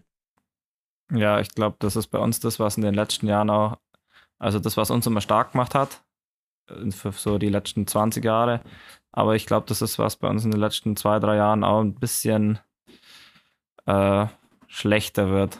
Aber es sind natürlich immer noch, kommen wieder Junge nach, aber jetzt ist schon, ja, so wie es bei mir war, ich bin da generell ziemlich locker rangegangen. Also ich war in der Schule ich war dann halt relativ früh schon gut, ziemlich gut. Ohne wirklich so, so viel Trainingsaufwand, weil ich wohl einfach mit einem gewissen Talent gesegnet bin und dann war es halt, äh, ist mir eigentlich alles so ein bisschen zugeflogen und dann halt, wo ich aus der Schule rausgekommen bin, habe ich halt dann ähm, eben bin ich klar in die A-Mannschaft gekommen und der Druck wurde mir durch genommen, durch das, dass genau in den Jahren halt Erik und äh, dann auch Richie ähm, einfach alles abgeräumt haben. Und da hat man dann als Junger nicht so viel Druck, wenn, wenn eh, wenn man fünfmal einen Gesamtweltcup gewinnt, dann kriegen die Jungen nicht so viel Druck. Da dürfen die mal mitspringen im Weltcup und dann ist egal, was sie machen. Aber das ist doch mit Sicherheit ein Thema, was mit reinspielt und wahrscheinlich auch in euren beiden Sportarten, dass jetzt vielleicht ein Punkt erreicht ist, ähm, wo sich so eine, so eine, ich, ich, mag die Phrase gar nicht so, aber so eine gewisse goldene Generation oder auf jeden Fall, sag mal, viele fette Jahre quasi so auslaufen und dementsprechend der Druck auch vielleicht wieder noch krasser wird, weil man halt sich schon an ganz andere Ansprüche vielleicht auch strukturell im Verband oder so ja, es gewöhnt ist schon sportartenübergreifend im DSV schon ein bisschen so. Ich glaube, es wird nicht leichter und das hat das Corona-Jahr definitiv auch nicht noch leichter gemacht. Ähm, wir haben es jetzt schon oft davon gehabt im Ski Alpin. Biathlon sieht man es auch. Im Skisprung selbst sieht man es. Langlauf sowieso, die haben schon länger Probleme. Bei uns, wir sind jetzt immer noch ähm, super dabei und eigentlich im Biathlon ist ja auch noch, ähm, sind ja schon auch noch die Erfolge da, aber irgendwie das Gefühl ist schon so ein bisschen, es fängt, es hört ein bisschen auf die Generation. Aber Moritz, das, was du angesprochen hast, ich glaube, das ist im Biathlon auch irgendwie ein bisschen das Problem, dieses Thema goldene Generation, weil Natürlich sind sowohl bei den Damen als auch bei den Herren in Deutschland ähm, die Teams die letzten Jahre schon sehr, sehr stark gewesen und viele junge Athleten hatten zum Beispiel auch gar nicht die Chance, im Weltcup äh, mitzulaufen oder da irgendwie nachzurücken. Und ich glaube schon, dass es für junge Athleten sehr, sehr wichtig ist, ähm, auch häufiger mal im Weltcup dabei zu sein, um einfach zu sehen, ey, ähm, wo sind meine Schwächen, wo kann ich mich noch verbessern und ähm, das, das war halt einfach die letzten Jahre nicht der Fall. Aber was ist dann jetzt, ähm, so jetzt haben wir, äh, du uns vor allem erläutert, Erik, und jetzt haben wir so, so gewisse vielleicht Problematiken so ein bisschen äh, festgestellt. Gibt es denn schon, schon Ansätze, was man jetzt tut? Und man muss mit Sicherheit früh anfangen im Jugendbereich, aber jetzt vielleicht gerade aus deiner Perspektive in der Lehrgangsgruppe 1a, wo es ja auch mehrere gibt, die nachrücken, für die das vielleicht super schwer ist, was man da jetzt vielleicht anders machen kann. Es gibt schon jetzt mit unserem sportlichen Leiter, den wir jetzt seit zwei Jahren, glaube ich, haben, Bernd Eisenbichler, gibt es schon Bestrebungen, da eine neue Struktur einzuführen. Und ich kann auch deshalb jetzt so offen äh, Kritik üben, weil ich mit ihm dieses Gespräch hatte und auch mit unserem Bundestrainer das Gespräch mal nebenbei hatte und wir eben auch genau zu demselben Ergebnis gekommen sind. Und es gibt jetzt Strukturen, Bestrebungen, so altersgerechte Anforderungen mal niederzuschreiben in, welcher Alters, in welchem Altersbereich man was können soll. Das könnte man jetzt meinen, das sollte man schon früher gemacht haben, hat man aber irgendwie nicht getan und dann stand man sich immer so ein bisschen selbst im Weg, weil da jede Trainingsgruppe in den einzelnen äh, Skiverbänden, Thüringen, Bayern, Sachsen, Baden-Württemberg, irgendwie immer jeder sein eigenes Süppchen kochen wollte. Und das will man jetzt mal so ein bisschen zentralisieren. Und ich hoffe, da ist man jetzt auch auf einem, auf einem guten Weg, dass man den, den Sportlern frühzeitig zeigt und auch den Trainern, die Trainer auch fordert, die Sportler dahingehend zu entwickeln. Also ich, mein, mein Steckenpferd ist immer so ein bisschen beim Schießen zu schauen, wie sind die Abläufe, wie viel Handlungs, wie viel, wie oft berührt der Athlet mit der Hand seine Waffe, bis er fertig ist zum ersten Schießen. Und das ist für mich ganz klar Trainersache. Der muss hinten, hinten dran stehen und kontrollieren und für, für sich eigentlich persönlich das Optimum im Kopf haben. Und wenn der Sportler das nicht erreicht, muss er Hilfestellung geben, Anweisungen geben, wie das besser geht. Und wenn es da eben Trainingsgruppen gibt, wo das ein heilloses Durcheinander ist und die Waffe zigmal angefasst wird, aber nicht zielstrebig angefasst wird, dann verstehe ich das nicht. Dann, dann weiß ich nicht, was man eigentlich am Skistand macht. Weil arbeiten oder das, an den Schwachpunkten wird man da anscheinend ja nicht arbeiten, weil sonst würde man mit 21 nicht an den Abläufen arbeiten müssen. Und da bin ich aber ganz guter Dinge, dass man aktuell auf einem guten Weg ist. Aber kann man das, also ich weiß natürlich nicht, ob man das jetzt, ähm, sag mal, aus eurer Blase raus irgendwie für die Allgemeinheit verständlich machen kann, aber so vielleicht beispielhaft zwei, drei Faktoren, wie du sagst, ähm, die jetzt vielleicht definiert wurden, was man sich erwartet äh, von, sagen wir, einem 21-jährigen Athleten oder Athletin? In der Schießzeit, liegend. Also, also gut, genau so genau weiß ich das natürlich nicht, aber ich würde jetzt mal sagen, äh, Athletin, egal ob Athletin oder Athlet, Schießzeit liegend nicht, nicht langsamer als 28 und stehend sollte Mann und Frau es schaffen, ohne Probleme, ohne Stress eine 23er Schießzeit zu erzielen, aber so eine 25er Schießzeit und 0 sollte aber auf alle Fälle drin sein. Das hat auch nichts mit Alter zu tun, das hat einfach was mit Üben zu tun, mit Training. Ähm, was jetzt so die Leistungsdaten betrifft, das, das weiß ich leider nicht. Weil es da auch zu große Unterschiede, glaube ich, gibt in den von Person zu Person. Ja, aber dann nochmal zu der goldenen Generation. Das ist natürlich auch bei uns der Fall. Wir hatten lange Zeit mit Simon, Arndt, Benny und mir äh, jetzt vier Athleten, die natürlich immer äh, vier von den sechs Plätzen festgemacht haben. Dazu kommt noch Hannes Kühn, der aufgrund seiner Laufstärke jemand ist, der man nicht einfach so aus dem Team raushaut. Also geht jetzt mal, geht's maximal so um einen Platz. Und das ist natürlich dann auch wieder schwierig, wenn jemand aus dem EBU Cup kommt und seine Chance wahrnehmen möchte, dann hat er genau ein Rennen. Das ist der Sprint. Dann kommt Verfolger und eine Staffel.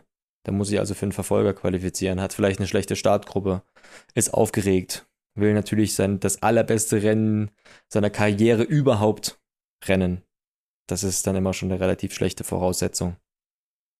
Ähm, und wenn dann mal einer wegbricht, jetzt Simon, dann noch Arndt, dann sind es vielleicht mal zwei Plätze frei. Und dann bröckelt das, dann fängt man auch mal an, wenn Leistungsträger fehlen, zu hinterfragen, ja, was ist denn mit dem Nachwuchs? Bei den Frauen war das ja nach Magdalena Neuner. Was ist denn jetzt eigentlich nach Magdalena Neuner? Dann kam glücklicherweise Laura Dahlmeier, die viel, viele, viele Erfolge eingefahren hat, aber eben auch vieles kaschiert hat.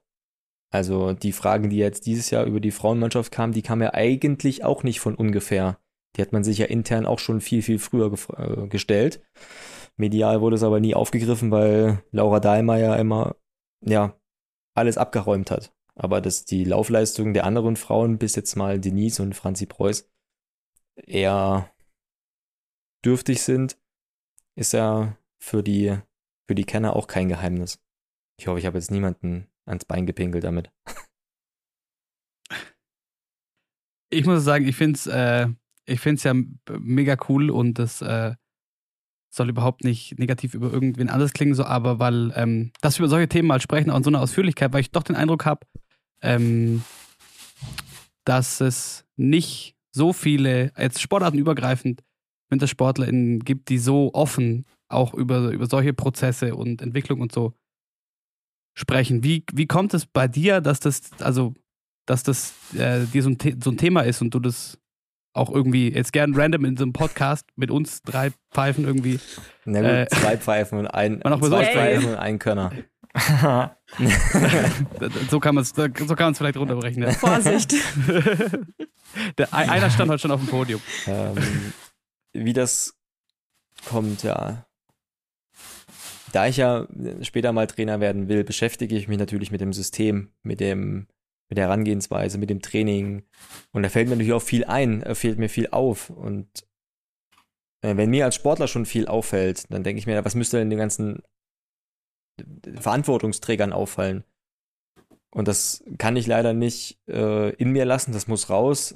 Das, also, das erzähle ich jetzt nicht jedem, aber na doch, jetzt würde ich, jetzt erzähle ich das schon jedem, aber äh, teamintern habe ich das natürlich vorher schon angesprochen, keine, keine Angst, aber wenn mir was auffällt und wir wollen ja alle im Team selber, wollen wir ja besser werden. Jeder möchte der Beste sein. Jeder, so, also zumindest soll das der Anspruch von jedem sein, sollte damit nicht zufrieden sein, wie das letzte Rennen absolviert hat. Egal, ob das die Qualifikation für die Verfolgung ist oder für den Podestplatz, da muss immer irgendwo auch die Frage sein, was hätte besser sein können. Und den Anspruch habe ich an mir selber, den, dem werde ich bis jetzt auch immer gerecht. Und den erwarte ich eigentlich auch bei jedem anderen Athleten, dass er von sich immer das, Best, das Beste möchte. Und wenn ich das Gefühl habe, jemand oder jemand könnte besser sein, weil er vielleicht dies und das falsch macht, dann spreche ich das auch an. Das ist ja was Positives. Also, ich finde das stark. Also, ich will eigentlich das auch mal selber machen, aber ich schaffe es vielleicht noch nicht immer ganz so, mich durchzusetzen es ist halt auch immer die. Also, es kommt natürlich auch immer auf das Alter so ein bisschen drauf an. Wenn du mit 21 ähm, daherkommst und sagst, hier, das ist mir aufgefallen, das kommt nicht immer ganz, ganz gut an. Aber wenn du dann ein bisschen älter wirst und graue Haare bekommst, dann nimmt man dir das auch als Alterssenilität ab. Aber ich muss sagen, Erik, das finde ich auch so gut an dir, weil ich glaube, du bist wirklich einer der wenigen Athleten, die wirklich ähm, total ehrlich sind und auch in den Interviews, ähm, wenn du eine schlechte Leistung gebracht hast, dann sagst du auch knallhart, dass es halt einfach nichts Gutes war. Und es gibt halt viele, die da eher einfach so drumrum reden. Gibt's ja gibt auch an vielen Rennen einfach nichts schön, nicht schön zu reden. Ja, muss man da auch mal, ja klar, ich, man sieht natürlich auch viele andere Interviews und fragt sich, ja, pff, okay. Irgendwie Selbstreflexion könnte man schon auch mal betreiben, weil das auch, wenn man sich selbst im Reinen ist, aber andere belügt oder anderen was vorgaukelt, ist ja auch noch nicht immer richtig.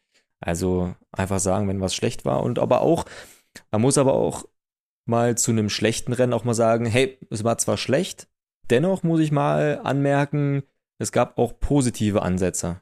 Und da ich jetzt hier nicht, äh, keine Ahnung, aus Antolz nach Hause, nach Hause fahren will, mit einem schlechten Gefühl, mit einem schlechten Ergebnis, sondern das war jetzt dennoch positiv und das nehme ich mit, damit ich bei den nächsten Weltcups besser bin. Das ist ja auch eine Stärke, wo man sagt, naja, gut, bei einem schlechten Rennen akzeptiere ich jetzt, aber dennoch, das ist heute mal gut gegangen. Weil du gerade ansprichst, es ist dir auch ein Anliegen als ähm, jetzt erfahrener Athlet, ähm, da alle im Team zu pushen und darauf hinzuweisen, wenn irgendwas nicht so läuft und die Leute vielleicht nicht den Eindruck machen, ähm, als dass sie irgendwann ans Limit gehen oder hungrig sind, Was für Ausmaße nimmt es an? Weil ich habe gerade so ein bisschen, ich weiß nicht, ob du The Last Dance gesehen hast, ich habe gerade so ein bisschen so Michael Jordan im Kopf, so der Nee, so schlimm ist es seinen Teamkollegen schleift. Nee, so schlimm ist es nicht. Also äh, wir haben ja auch kein, kaum Kontakt zu den Frauen im, im Sommer. Also da habe ich jetzt auch keinerlei Möglichkeit, leider da irgendwie einen Rant abzulassen. Aber so im, in der Männermannschaft und vor allem auch in meiner Trainingsgruppe zu Hause, da sind wir mittlerweile, glaube ich, auch zu zwölf. Und wenn mir da was auffällt, dann, dann spreche ich das auch an. Und ähm, ein paar Athleten kommen auch zu mir und fragen mich auch, ähm, wie ich was machen würde. Und da bin ich auch gerne bereit, da Hilfestellung zu geben. Und ich halte auch mit meiner Meinung da, ob positiv oder negativ, auch nicht, meistens nicht hinterm Baum. Kommt noch ein bisschen auf den Zeitpunkt drauf an. Ähm, Leute, die am Boden liegen, sollte man nicht nochmal nachtreten. Oder Messer im Rücken nicht umdrehen. Ja, solche Sachen. Aber grundsätzlich, vor allem zu Hause, versuche ich da schon auch meine Erfahrung weiterzugeben und meine Erkenntnisse. Aber wie du sagst, also gerade wenn du eh äh, du fest vorhast, in die Trainerrichtung zu gehen, äh, vielleicht nicht so falsch, äh, schon, fr schon früh anzufangen. Ja, man darf sie aber auch nicht zu früh Feinde machen. das vielleicht auch nicht. Spielertrainer. Aber ja, Spielertrainer. oh, bitte nicht. Das, aber das könnte, das könnte ich mir, äh, Biathlon würde ich mir das lustig vorstellen. Erst- So. so ein Schießtrainer, der selber noch schießt. So ein Schießtrainer, der dann eigentlich schnell vom Anschießen rüberläuft zum Start und dann los hast. Ja. Nee. Wird schwierig. Ja. Das ist unmachbar. Aber was mich noch brennend interessiert, ähm, zum Thema, äh, du äh, tust deine Meinung auch kund. Ähm, ich fand es sehr, sehr schade. Ich habe sie mir gestern noch angehört, die neueste Folge Biathlon Oh. Doppelzimmer. Und da wurde es hinten raus sehr Was hab ich interessant. gerade fand eben ich. gesagt? Also, also Am, liegen, am Boden liegenden nicht treten und so weiter. Ach so, nein, das, das, das Okay. wollte ich gar nicht. Also da, da, das überhaupt nicht. Aber weil ähm, ich es wirklich und auch ohne jetzt, äh, ohne jetzt politische Wertung, aber sehr äh, cool fand, auch äh, Athleten wie euch mal zu solchen Themen zu hören. Ähm, und mich, ich wollte eigentlich nur fragen, weil mich wahnsinnig interessiert, so, was haben wir denn da verpasst? Also, was, was wolltest du eigentlich noch sagen? Ja, es ging um die Thüringen, ähm, um die Bundestagswahl und um den äh, Wahlkreis Südthüringen. Da tritt einmal für die CDU Hans-Georg Maaßen an und für die SPD Frank Ulrich. Für die Linken Sandro Witt, Grüne, FDP kriege ich gerade nicht zusammen. Aber ich, die drei sind, glaube ich, so die namensstärksten in unserer Region zumindest. Und zwei, Frank Ulrich und Hans-Georg Maaßen, sollte man schon auch ein bisschen kennen. Und Hans-Georg Maaßen hat ja schon auch bekanntlich doch eher, vertritt eher rechte Werte und kommt jetzt aus, wenn ich richtig, aus Mönchengladbach. Ich sag's jetzt mal ganz salopp und bitte verzeiht jeder, der jetzt gerade den Podcast hört, da kommt ein Wessi nach Ostdeutschland und erzählt den Ossis, wie es geht. Das kam, kommt seit den 90ern nicht gut an. Und jetzt kommt da noch so ein Halbnazi um die Ecke, der eigentlich nur sein Bundestagsmandat abgreifen möchte, um sich dann nahe der AfD, zu- AfD zu positionieren. Äh, das halte ich für äußerst fragwürdig. Ähm, ob jetzt die Position von Frank Ulrich äh, unserer Region weiterhilft, das keine Ahnung. Ich finde nur, rechte Meinungen finde ich einfach nur schwach in der heutigen Zeit, die so global denkt, die so, die, wo global auch so viel miteinander verwoben ist, finde ich es einfach nur schwach, äh, eine rechte Meinung zu vertreten und nur auf sich zu schauen. Und das Elend, was man meistens ja durch seinen eigenen Konsum auch hervorruft, ähm, jetzt muss ich wieder zurückkommen, eigentlich mit seinem eigenen Konsum hervorruft, eigentlich das Elend eher noch bestärkt und denen dann aber nicht nochmal helfen will. Wie es jetzt Flüchtlingskrise seit 2015 war. Ähm, glücklicherweise, glücklicherweise wurde die Afghanistan-Problematik nicht richtig ähm, von der AfD aufgegriffen, zum Glück. Ähm, aber das hatte ich da in der, in den kurzen Momenten noch ein bisschen ausgeführt über Hans-Georg Maaßen, dass ich da kein Fan von bin. Und dass ich den zu Hause getroffen habe. Also kurz gesehen hatte in einem Restaurant, wo ich eigentlich gerade essen gehen wollte, da ist mir kurz schlecht geworden. In dem Fall verständlich. Aber das, das fand ich ganz lustig, wie du noch meintest. ähm, so als, als jemand, der vielleicht auch eine gewisse Prominenz hat als, als Profiathlet, dass man dann hofft, äh, irgendwie, gerade dann irgendwie nicht erkannt zu werden, vielleicht. Ich hatte schon meine Maske auf und ich bin mir sicher, der Herr hat, der wüsste Ah, okay. gar nicht, wer ich bin, weil er sich dafür einfach nicht interessiert. Aber lustig war nur, ich hatte mich dann mit dem äh, mit dem, doch mit dem Besitzer vom Hotel und Restaurant unterhalten. Ähm, und hat gesagt, sag mal, weißt du eigentlich, wer gerade bei dir drinne war? Sagt er, ja, nee, was meinst du denn? Er sagt, ah, war nee, Heiko Maas. Ich so, nee, Heiko Maas, das war der Außenminister der SPD, ne? Hans-Georg Maaßen, der von der CDU, AfD. Ach so, ja, stimmt. Ja, der macht hier irgendwie Wahlkampf, der will hier Klinken putzen und ja, der stand jetzt gerade eben hier neben und zum Glück hat er an der Theke nicht gesehen, dass wir einen Sticker hier hängen haben, kein Bier für Nazis. War schon. Ja.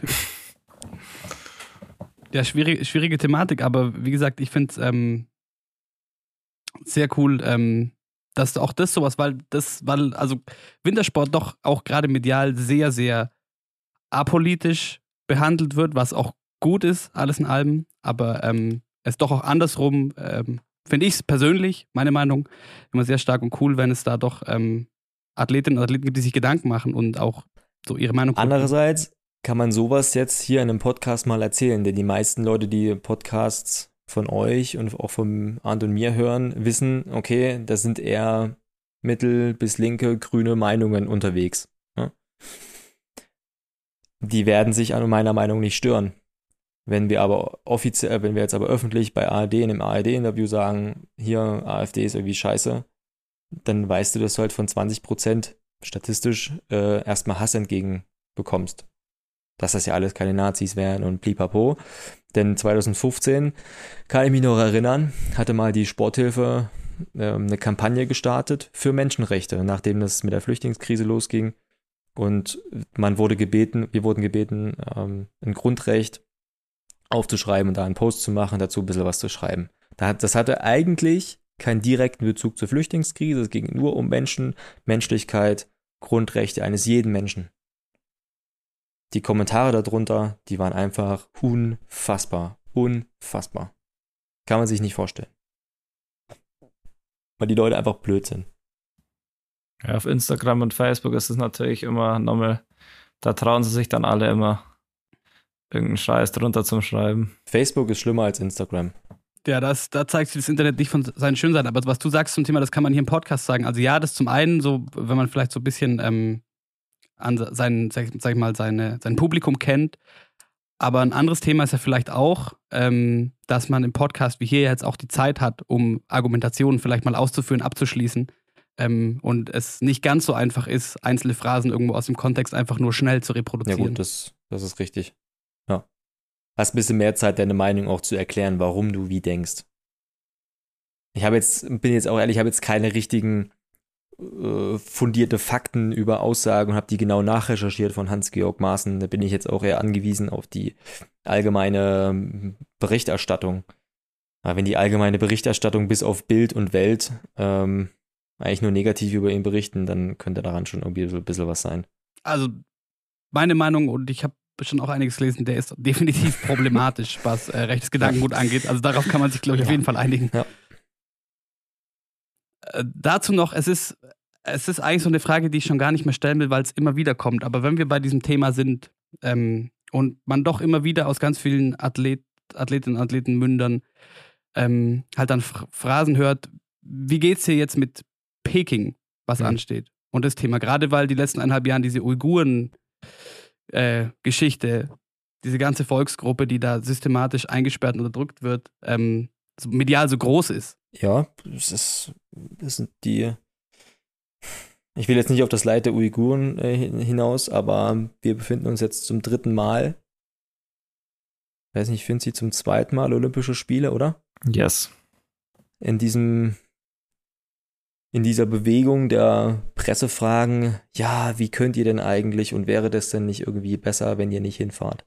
Wir hatten das in Sochi, da gab es irgendwie auch die Fragen ähm, der Umwelt und da wurde doch einfach was mitten ins Nirgendwo gesetzt. Dazu kam, gut, danach wurde erst die Krim annektiert, aber irgendwie gab es da, glaube ich, auch trotzdem politisch schon ein paar Querelen. Südkorea war auch ähm, zu hinterfragen. Da gab es jetzt allerdings keine politischen äh, Hinterfragungen, sondern einfach nur, warum denn Süd Südkorea? Das hat ja mit Wintersport recht wenig zu tun, außer Short Track.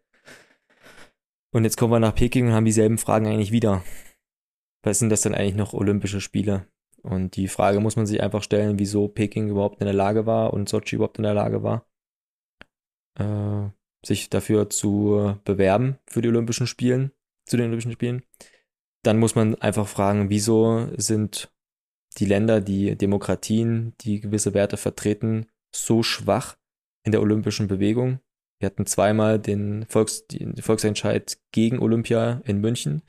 Man hat äh, gegen Stockholm äh, gestimmt, gegen Oslo gestimmt, einfach weil diese olympische Bewegung irgendwie abgeflacht hat, weil sie auch finanziell zu groß gedacht wird. Und dann landen wir halt in Peking.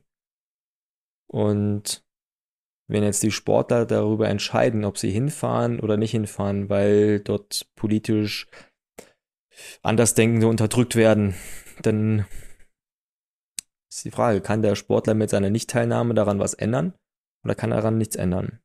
Er nimmt sicherlich an einem großen Fest teil und ist sicherlich auch Teil der Propaganda des Regimes in China. Definitiv. Aber der Sportler oder die Menschen, die das fordern, dass der Sportler nicht hinfährt, müssen sich auch dessen bewusst sein, dass der Sportler seine Ziele der letzten vier Jahre einfach wegwirft. Und wir werden am Ende der, ein Spielball der verschiedensten Meinungen.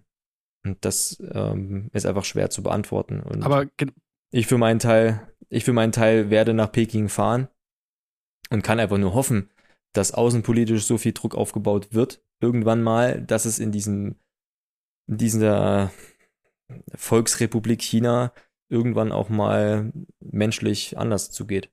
Das ist ja das, was ich auch schon immer gesagt habe. Also, ich glaube, von uns hat keiner Bock eigentlich so richtig nach China zu fahren, aber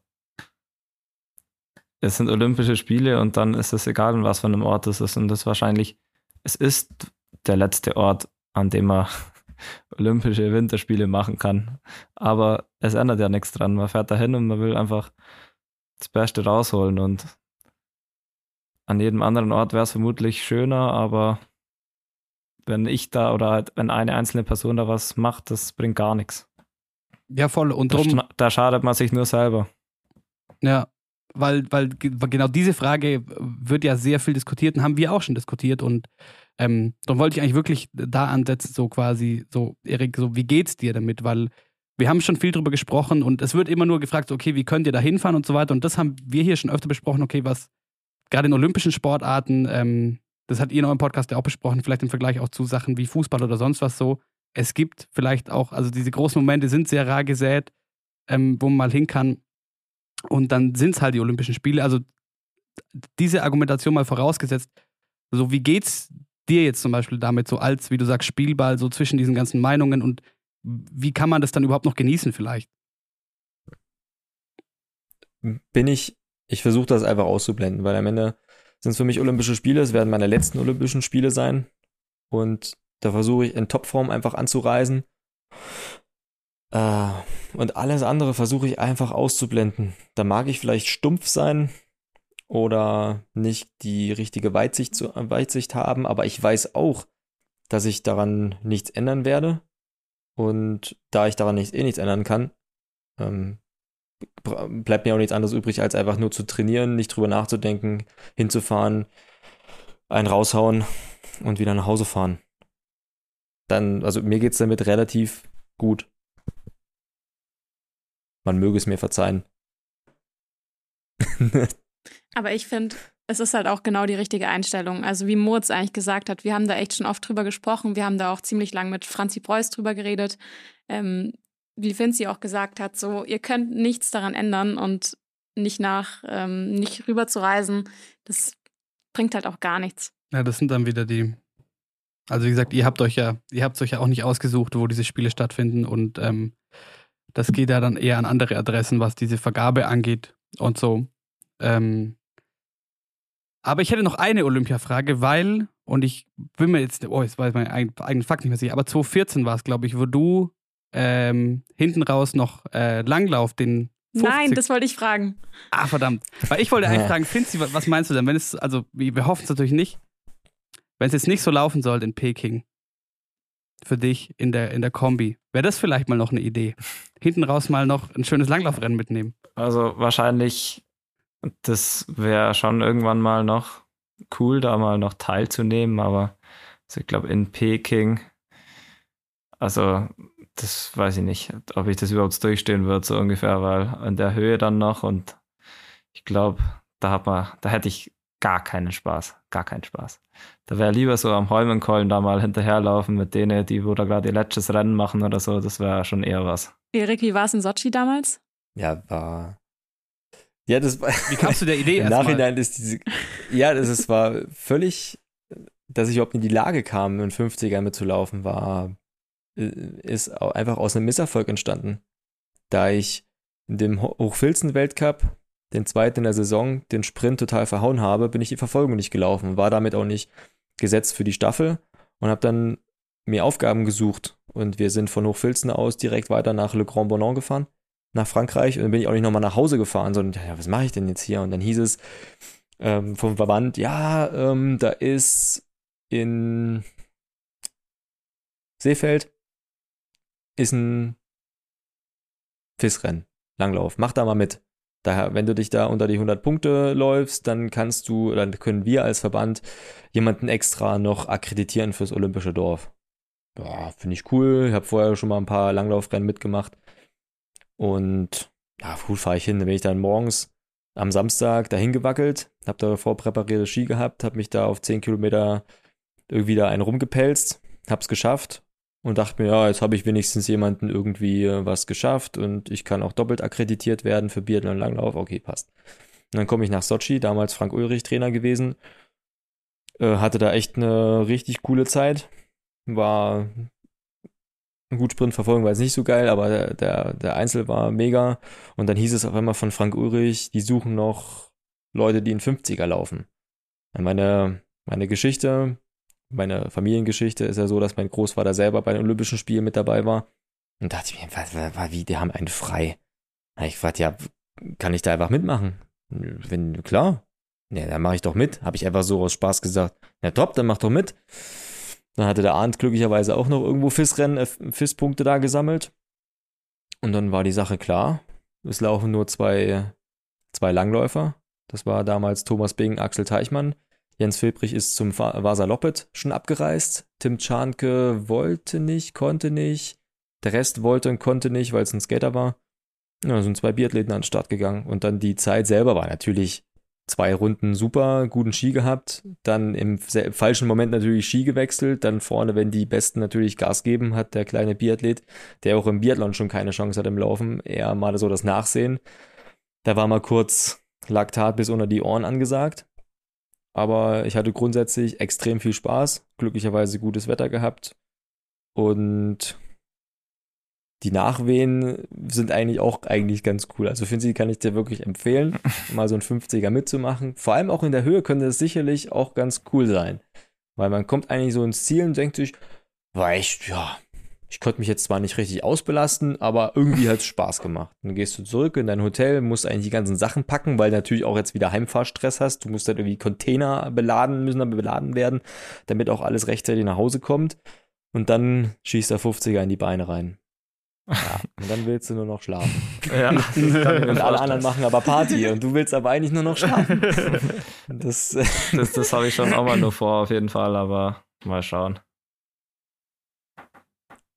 aber es war auf alle Fälle cool. Vielleicht nicht jetzt gerade. Bin in froh, dass ich es gemacht habe. Ja. Und mittlerweile braucht man auch zwei FIS-Rennen. Ah. Ja, ich habe nur immer die Zweimeisterschaft stehen. Ah. Ist da ein. Rennen oder zwei Rennen? Ein, ein Langlaufrennen, das andere ist Patrouillenlauf, das gibt keine FIS-Punkte. Ja, gut. Aber immerhin schon mal eins, dann musst du nur unterwegs irgendwo zwischen Weihnachten, Neujahr in Klingedoy den äh, Kammlauf mitmachen oder, Ja, weiß nicht, irgendwo ein FIS-Rennen. ja mal schauen. Aber ich glaube, dieses Jahr, dieser Saison wird es auf jeden Fall nichts mehr. Ja. Und es müssen natürlich auch Plätze frei sein. Ja, klar, das kommt auch noch dazu, aber das ist ja jetzt gerade auch nicht so leicht bei den Langläufern. Das stimmt. Aber ich ähm, dachte mir dabei wieder, hui, das äh, ist dann doch amüsant, dass man sich, wie du selber sagst, weil ich dachte mir so gerade hinten raus, Ende der Spiele, man hat vielleicht eigentlich sein Programm durch und es ist vielleicht eher doch noch Party. Chapeau. Wir gewinnen vorher noch die Staffel. Also die, die Staffel Silber gewinnen wir vorher noch. Die anderen haben Party gemacht. Wir haben gesagt, hey, wir müssen aber, wir müssen uns vorbereiten, so ein bisschen zumindest. Wir gehen dann morgen. ja, es ist, äh, war, ein, war schon auch ein bisschen blöd, dann mit dem, mit den anderen zwei nicht richtig feiern zu können. Aber wir haben es nachgeholt und ich bin nach wie vor, bin glücklich, dass ich das gemacht habe. Mein Großvater ist, glaube ich, auch ein bisschen stolz auf mich. Und dann bin ich, glaube ich, allen gerecht geworden. Das ist doch schön. Coco, jetzt habe ich dir diese, äh, dieses Thema weggenommen. Es tut mir sehr leid. Hast du noch an andere übrig, die du vorbringen möchtest, bevor ich dir dazwischen fahre? Nee, alles gut. Ähm, ich wollte noch fragen, ähm, was die, die Staffel bei Olympia angeht. Eure Silbermedaille, da gibt es auch keine News, oder? Nee, auf der ersten Instanz haben, hätten wir ja Gold gewonnen, aber da Berufung eingelegt wurde von dem Kameraden Ustjugov, ist das Ganze jetzt nochmal ja, nach hinten verschoben, die endgültige Entscheidung. Wir warten. Der DJ und die Party ist bestellt, aber wir warten weiterhin. Glaubst du, glaubst du, ähm, du, du gewinnst noch äh, diese Goldmedaille, bevor du deine Karriere beendest?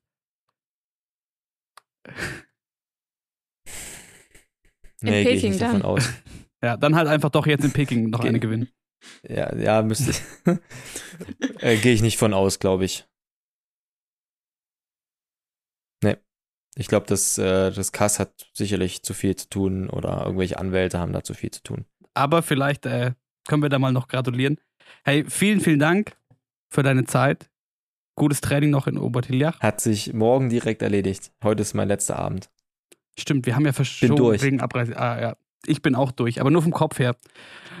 Alles gut. Darum ist vielleicht ähm, eh ganz gut. Sehr schön, dass du da warst. Vielen lieben Dank. Danke. Danke für eure Einladung. Und ähm, vielleicht hören wir uns ja mal wieder. Wäre sehr schön. Mhm. Wir melden uns. Und ähm, Mach das. an alle, die hier zuhören, danke fürs Zuhören. Wir hören uns wieder in zwei Wochen. Wenn ihr uns was mitzuteilen habt, könnt ihr euch melden über Instagram at she.happens.pod oder ihr schreibt eine E-Mail an wintersport.m945.de. Das war's für heute. Merci. Oh, bis dann. Ciao. Ciao, Tschüss. ciao. She